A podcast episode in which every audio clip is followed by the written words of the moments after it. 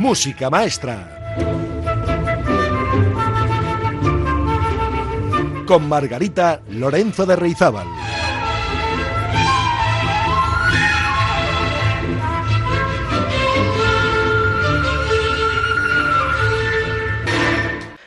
Hola, muy buenas amigas y amigos, ¿cómo están ustedes? ¿Qué tal han pasado la semana? Espero que bien. Hoy, en el programa 166 de Música Maestra, vamos a hacer un pequeño homenaje a ese conjunto instrumental nuestro, como es la banda. La banda, en este caso, la banda municipal de Bilbao, cuyo director principal, José Rafael Pascual Vilaplana, dirige habitualmente. Bueno, pues eh, tengo el honor de haber sido invitada a dirigir el concierto que tendrá lugar el próximo domingo, el domingo día 4 de febrero, a las 12 del mediodía en el Palacio Euskalduna están ustedes todos invitados, porque además las entradas son realmente muy baratas, son creo a dos euros.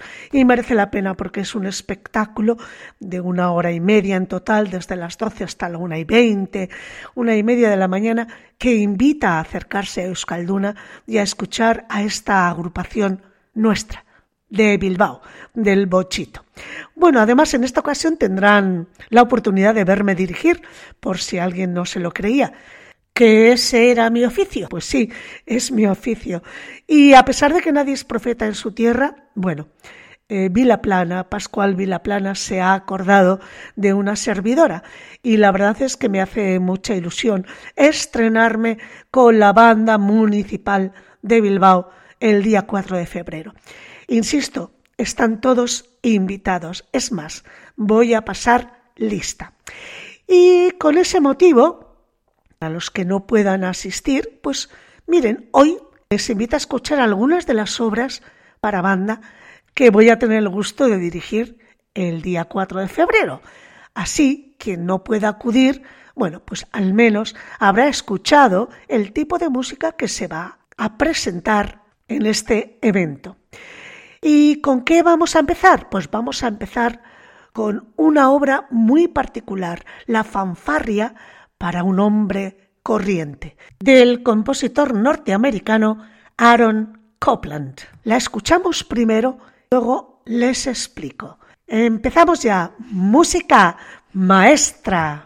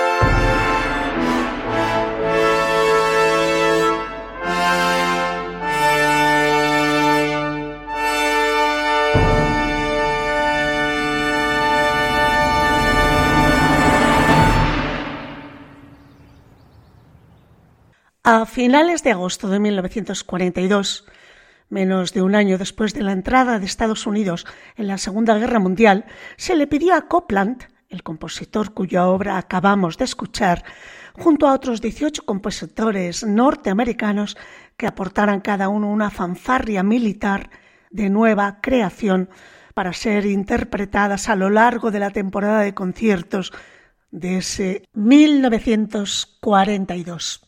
Y así lo hicieron todos.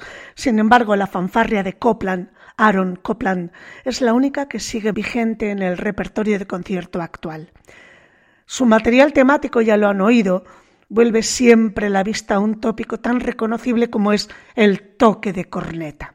La obra se titula Fanfarria para el hombre corriente, una elección de título con bastantes implicaciones políticas, aunque hoy no lo pudiera parecer. Y es que Copland tomó como punto de referencia ideológico el discurso conocido como el siglo del hombre corriente, pronunciado por el vicepresidente de los Estados Unidos, Henry Wallace, en mayo del 42. Y claro, visto desde este prisma, este título, Fanfarria para el hombre corriente, resulta todo un manifiesto ideológico en el que se ponía en valor el trabajo callado del pueblo llano en la guerra. Copland pensaba que los hombres comunes y corrientes, destinados a convertirse en héroes en la guerra como sacrificio a su patria, se merecían una fanfarria dedicada a ellos. Y esta es la historia de la obra que acabamos de escuchar. Ya ven que detrás de cada música siempre hay una historia, siempre hay un significado. A veces está más oculto, otras veces resulta bastante fácil o sencillo de interpretar. Bueno, pues vamos con la siguiente obra. Una de las obras que voy a dirigir en el concierto de la banda municipal es la del compositor belga Jan van der Rohe que es sin duda uno de los más importantes de las últimas décadas en Europa.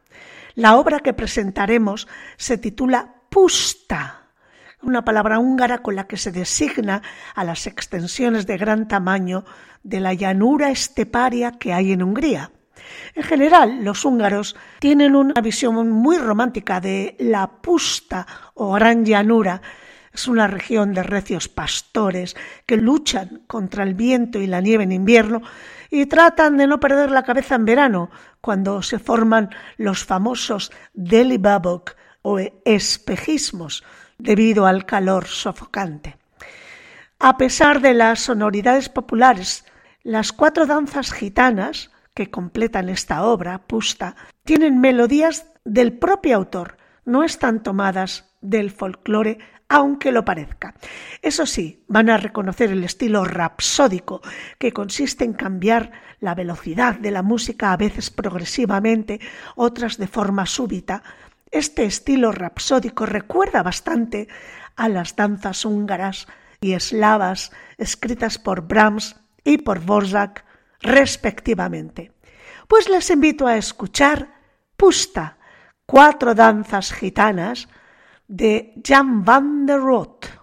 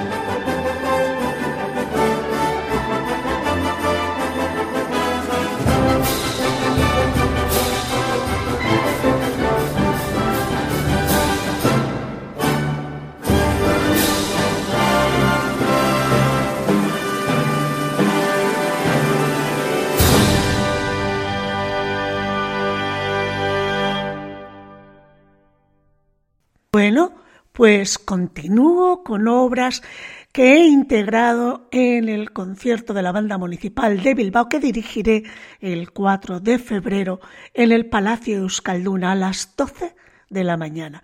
Y tenía que incluir una obra escrita por alguna mujer, y nadie mejor que Julianne Giraud, que ha escrito más de 100 bandas de películas, tiene varios premios Emmy y Grammy y ha trabajado con grandísimas estrellas del cine y del mundo pop. Lo admirable de esta mujer verdaderamente es que ha sido una auténtica fuerza de la naturaleza en un mundo, el de la composición bandística y para cine, que normalmente está dominado por los hombres. Julian ha abierto techos de cristal y lo ha hecho solo con la fuerza y sensibilidad de su música. Hoy vamos a tener la oportunidad de escuchar una pieza breve de Julian Giraud, aunque en el concierto interpretaremos dos de esta mujer. Vamos a escuchar una pieza que lleva por título Nyombashi y narra la historia de un día de mercado en el puente de este nombre, Nyombashi, en el distrito de Chuo, en Tokio. Desde la bruma del puente se pueden ver las cumbres de un blanco perpetuo del monte Fuji. Imagínenselo. Escuchamos Nyombashi de Julian Giraud.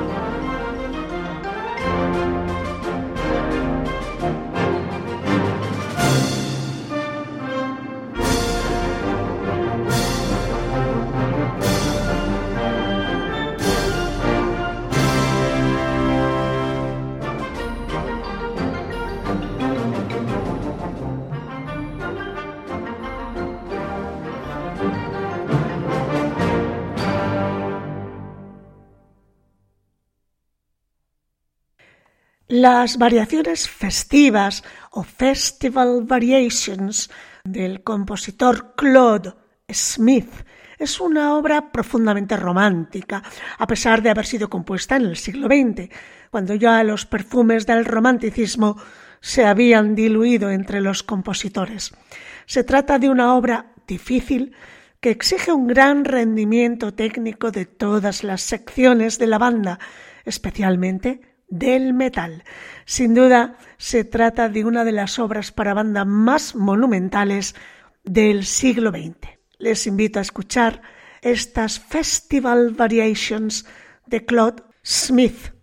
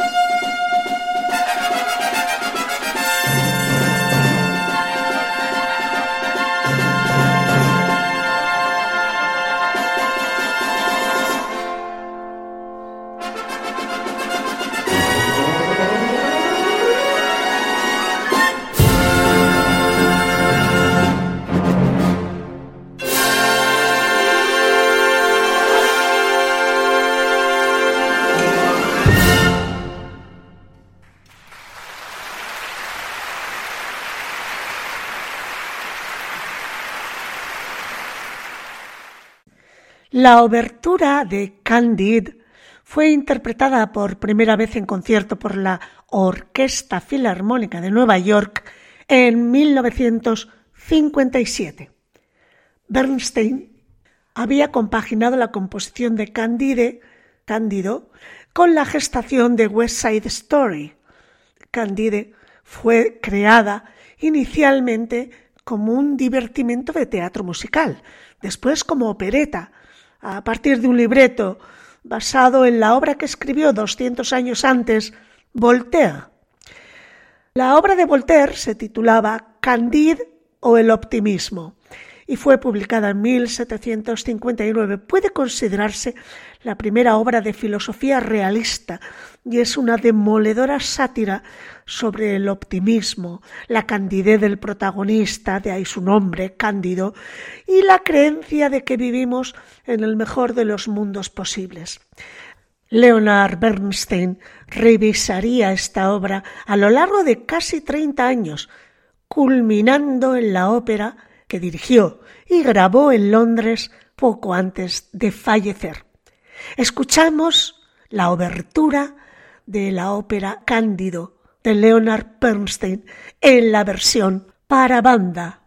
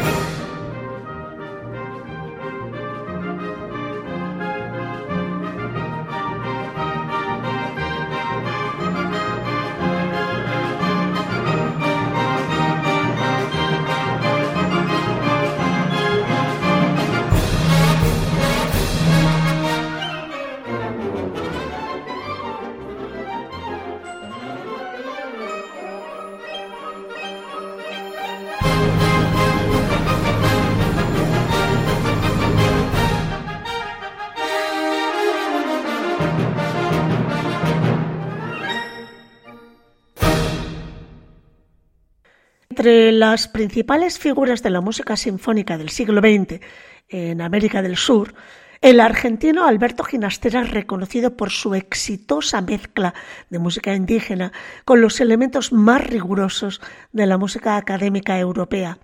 Su ballet, titulado Estancia, data de 1941 y fue compuesto el mismo año en que el compositor argentino conoció a su contemporáneo norteamericano Aaron Copland, que estaba de gira por Sudamérica.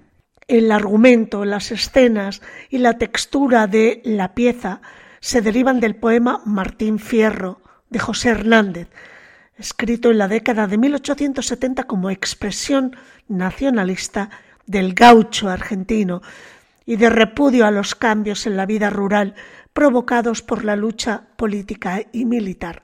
De hecho, una estancia en Argentina viene a ser un rancho grande con peones y una importante hacienda con terrenos cultivables. Bueno, pues el elemento principal de la trama del ballet refiere al romance entre un chico de ciudad que se enamora de una chica de campo y supera el escepticismo de ella demostrando sus habilidades como jinete y bailarín, es decir, como un auténtico buen gaucho. Bueno, pues de los cuatro movimientos de los que se compone esta suite de concierto del ballet Estancia de Alberto Ginastera, vamos a escuchar el número dos, música reposada, la danza del trigo.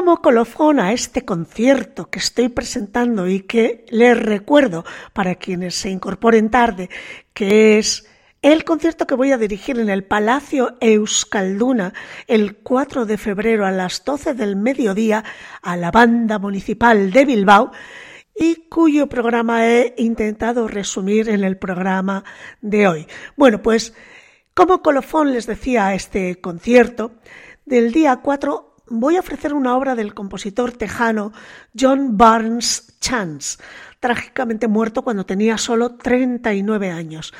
La obra, Incantation and Dance, Encantación y Danza, data de 1960 y fue su primera pieza para banda. Presenta una escritura bastante llena de disonancias, pero genera un ambiente sonoro bastante místico e interesante. Sin duda, la sección de percusión es protagonista de gran parte de la obra y de ella depende el hilo conductor de toda la pieza. Esta obsesión por la percusión de John Barnes Chance le venía de pequeño, porque fue percusionista de la banda ya en la escuela y gran parte de su carrera la pasó como timbalero de la Orquesta Sinfónica de Austin. Así que de aquellos mimbres, pues estos cestos. Una obra preciosa, llena de encanto, que es como se llama, se titula este concierto. Vientos de encanto. Pues nada más. Con ella me despido hasta la próxima semana. Sean felices y que la música les acompañe.